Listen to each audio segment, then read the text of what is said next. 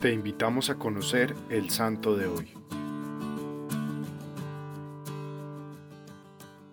Hoy celebramos a Santa María Magdalena.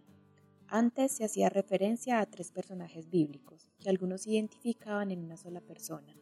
María Magdalena, María la hermana de Lázaro y la pecadora anónima que unge los pies de Jesús.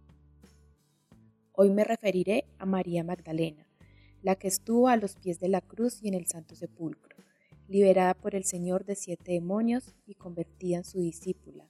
Le siguió hasta el Monte Calvario y mereció ser la primera que vio al Señor resucitado en la mañana de Pascua y la que se lo comunicó a los demás discípulos. María Magdalena, así, con su nombre completo, aparece en varias escenas evangélicas. Ocupa el primer lugar entre las mujeres que acompañan a Jesús Está presente durante la pasión y al pie de la cruz con la Madre de Jesús. Observa cómo sepultan al Señor. Llega antes que Pedro y que Juan al sepulcro. En la mañana de Pascua es la primera a quien se aparece Jesús resucitado y aunque no lo reconoce y lo confunde, es enviada a ser apóstol de los apóstoles. María Magdalena siguió constantemente al Maestro desde Galilea hasta Judea, hasta los pies de la cruz, y cuyo amor premia a Jesús el día de la resurrección. Ella está inconfundiblemente junto a la cruz de Jesús.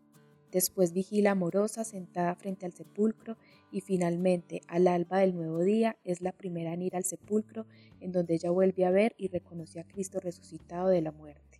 A la Magdalena que lloraba por ver el sepulcro vacío y la gran piedra por el suelo, Jesús se dirige llamándola simplemente María y a ella le confía la misión de anunciar el gran misterio. Ve a decir a mis hermanos, subo a mi Padre y a vuestro Padre, a mi Dios y a vuestro Dios. A esta María Magdalena es a la que la iglesia celebra hoy y que según en la tradición griega muy antigua fue a vivir a Éfeso, en donde probablemente murió. Padre Dios, permítenos, a ejemplo de María Magdalena, ser seguidores de tu amor ardiente y anunciar el gozo pascual a toda la humanidad. Te invito hoy a contemplar la cruz de Cristo y a decir con tu alma y corazón, Cristo Rey nuestro, venga tu reino.